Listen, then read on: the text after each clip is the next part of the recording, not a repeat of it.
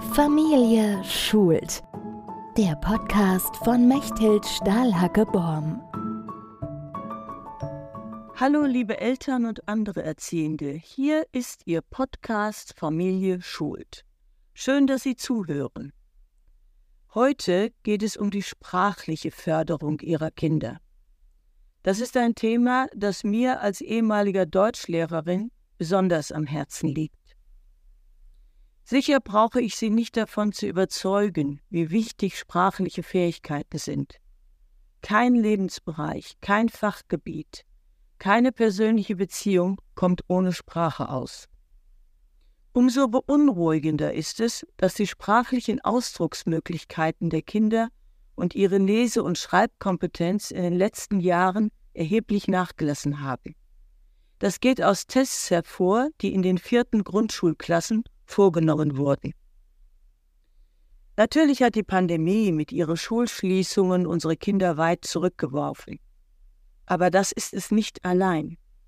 Schon lange vorher beklagten Lehrer und andere im Bildungssystem beschäftigte Menschen, dass Schüler und Schülerinnen in ihren sprachlichen Leistungen nicht das Niveau erreichen, das von ihnen erwartet wird.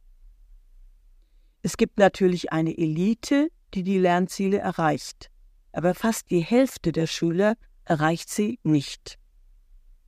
Das liegt nicht etwa daran, dass die Kinder von heute dümmer wären als früher. Es liegt auch nicht in erster Linie an den Lehrern und nicht am Schulsystem, so gerne manche Eltern auch eine solche Schuldzuweisung vornehmen möchten.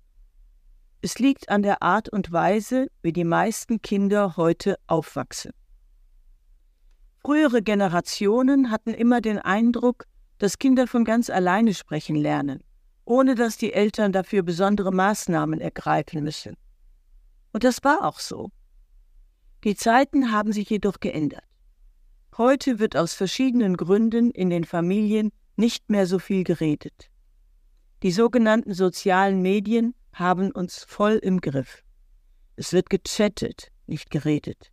Es werden Videos geguckt, Kinder werden ruhig gestellt, indem man ihnen ein Handy in die Hand drückt. In manchen Haushalten läuft der Fernseher ununterbrochen, auch wenn keiner hinschaut oder hinhört.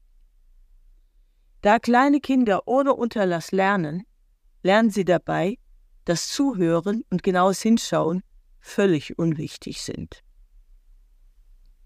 Sprechen lernt man nur, indem jemand mit einem spricht, nicht durch passives Konsumieren. Sehr wichtig dabei ist auch die emotionale Komponente. Ein kleines Kind braucht zum Sprechen lernen die emotionale Zuwendung von Personen, am besten natürlich die seiner Eltern. Einige Eltern scheinen der Auffassung zu sein, die Schule sei für den Spracherwerb ihrer Kinder zuständig. Ist sie aber nicht. Die Muttersprache wird zu Hause in der Familie gelernt.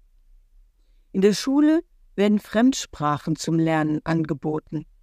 Diese setzen jedoch das Beherrschen der Muttersprache voraus.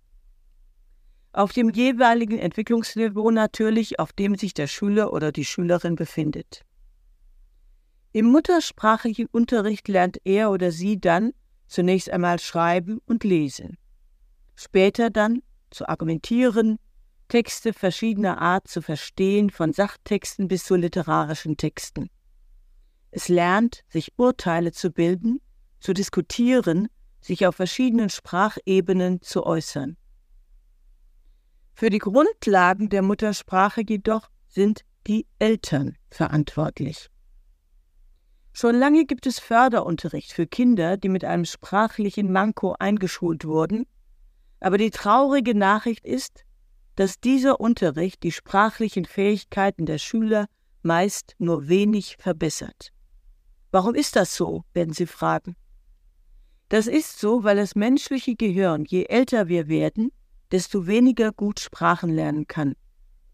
Deshalb sprechen fast alle Menschen, die eine Fremdsprache sprechen, diese nicht so gut wie die Muttersprache.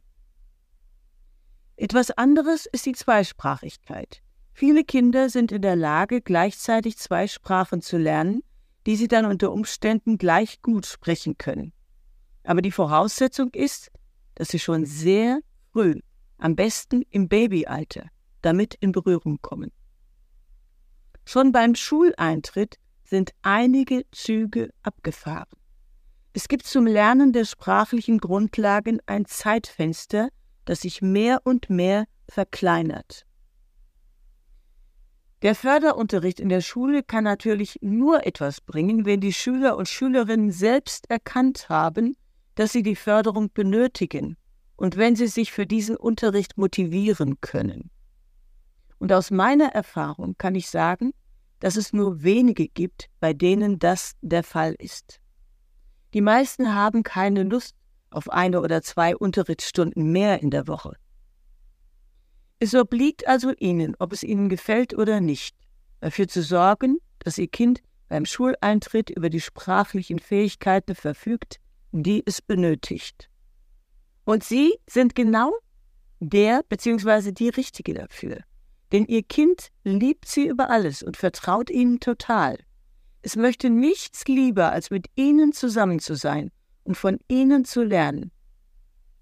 Vielleicht fühlen Sie sich jetzt überfordert. Ja, das ist verständlich, denn die Verantwortung, die Ihnen hiermit aufgebürdet wird, ist groß. Aber sie hat auch sehr viele schöne Seiten. Ich gebe Ihnen als erstes einen guten Rat, der meiner Ansicht nach leicht zu befolgen ist.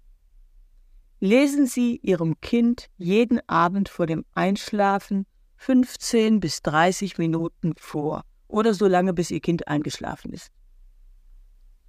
Sie brauchen sich dafür keine große Bibliothek von Büchern anzuschaffen, denn Sie können die gleichen Bücher Ihren Kindern immer wieder vorlesen. Kinder lieben das. Vielleicht können die Bücher, viele können die Bücher dann in und auswendig. Was zum Lernen der Sprache sehr gut ist, denn die korrekt ausformulierten Sätze sind Modellsätze, deren Strukturen sich auf andere Sätze übertragen lassen. Leihen Sie sich Bücher von anderen Familien aus oder tauschen Sie. Gehen Sie mit Ihrem Kind in die Kinderabteilung einer Bibliothek und lassen Sie es selber aussuchen, was es interessiert. In Buchhandlungen wird man Sie bei der Wahl der Bücher gerne beraten. Auch Märchen eignen sich sehr gut zum Vorlesen. Die etwas altertümliche Sprache ist zwar anfangs fremd, aber gerade das ist interessant denn sie weist darauf hin, dass diese Erzählungen aus einer lange zurückliegenden Zeit stammen. Es wird daran deutlich, dass Sprache sich mit der Zeit verändert. In Märchen werden Worte verwendet, die heute nicht mehr gebräuchlich sind.